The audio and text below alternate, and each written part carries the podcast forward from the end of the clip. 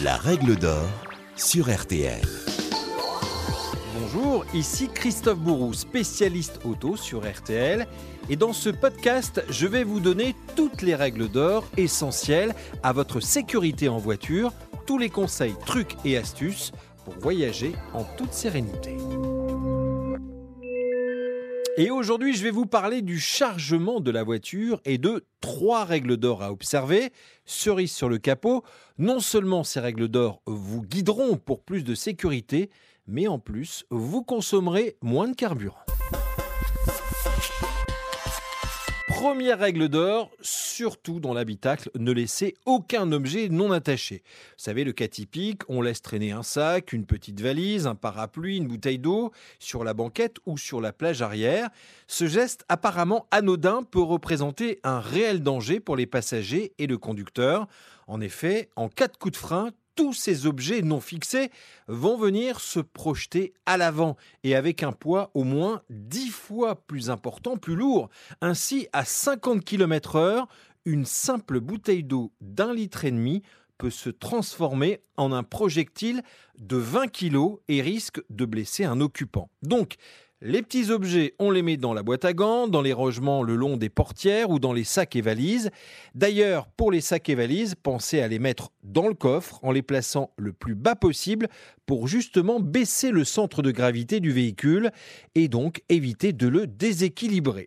Et puis attention, sachez que le code de la route, eh oui, précise que toutes précautions utiles doivent être prises pour que le chargement d'un véhicule ne puisse être une cause de dommage ou de danger. Autrement dit, les forces de l'ordre peuvent très bien vous verbaliser si elles estiment eh bien, que le chargement peut constituer un danger.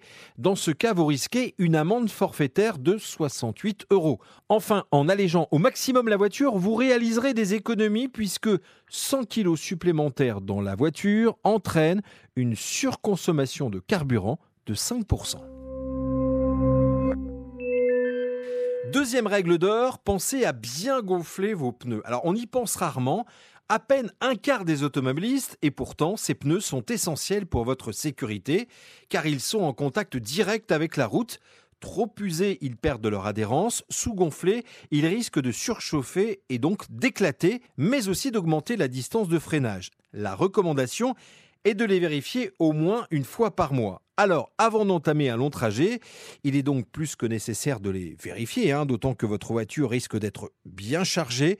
Pour connaître la pression à mettre dans vos pneus, c'est simple, c'est indiqué soit dans l'intérieur de la portière, soit dans la trappe du réservoir. En tout cas, vous retrouverez toutes ces indications dans le guide technique du véhicule. Le contrôle doit s'effectuer à froid, c'est-à-dire après moins de 3 km de roulage.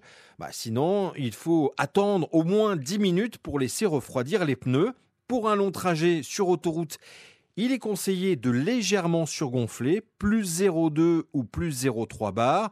Votre voiture aura ainsi un meilleur comportement et vous apportera davantage de sécurité. Si vous tractez une caravane, dans ce cas, augmentez la pression un peu plus hein, de 0,5 à 0,8 bar. Conseil pensez surtout à vérifier la route secours et si votre voiture possède un kit anti-crevaison, regardez bien la date de péremption. Et en plus de présenter un danger, un pneu pas assez gonflé provoque une surconsommation. Ainsi, en gonflant parfaitement bien vos quatre pneus, vous gagnerez là aussi en consommation et ce n'est pas négligeable puisqu'on peut économiser jusqu'à 1 litre de carburant au 100 km. La troisième règle d'or, bien attacher votre coffre de toit et vos porte-vélos. Alors non seulement au démarrage, mais ensuite, lorsque vous allez rouler au cours d'une pause, vous pouvez faire cette vérification. Le coffre de toit se fixe sur les barres de toit. Évitez de le surcharger et de dépasser le nombre de kilos indiqué par le fabricant.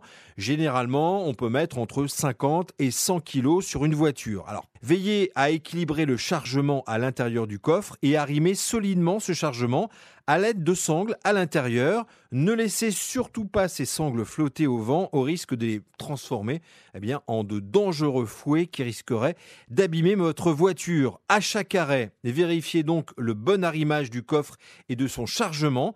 Soyez aussi vigilant avec la conduite. Avec un coffre de toit, eh bien, le centre de gravité de la voiture est modifié et donc cela va changer son comportement, par exemple dans les virages. Donc on roule vraiment cool.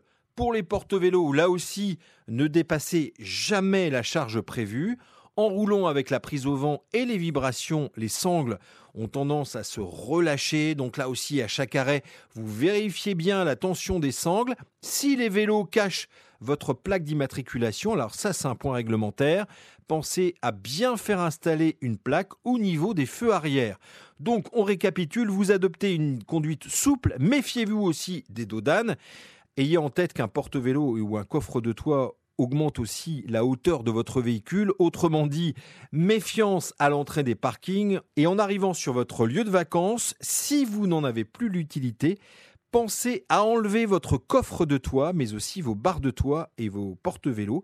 Sinon, votre consommation va grimper en flèche de l'ordre de 15 à 20% en plus. Voilà trois règles d'or à écouter, réécouter pour rouler zen sur la route.